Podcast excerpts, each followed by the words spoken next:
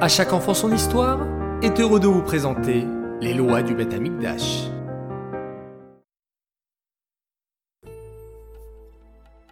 Bokertov les enfants, bonjour, comment allez-vous aujourd'hui? Baruch Hashem, alors vous avez fait un modéani fantastique? Oui Ou bien un modéani un petit peu endormi? J'espère pas.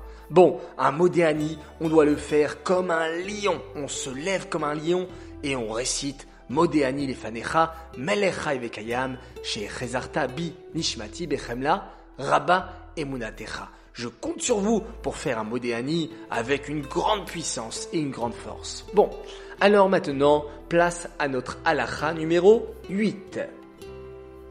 Dans le Bet Amikdash, il y avait une menorah, un candélabre.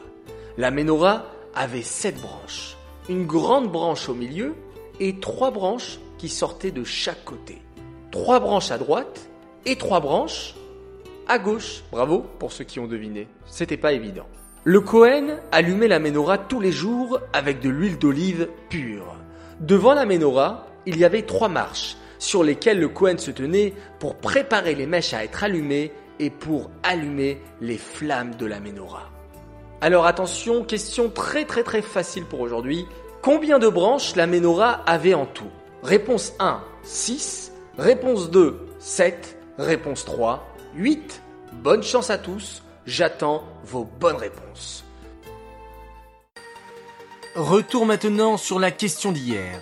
La question était qu'est-ce qui était posé devant le Haron à Kodesh? Vous avez répondu bien sûr réponse 2, un bocal avec des restes de manne et le bâton d'Aaron à Cohen. Bravo à tous et bravo à Ishaï Radford, notre grand gagnant du jour.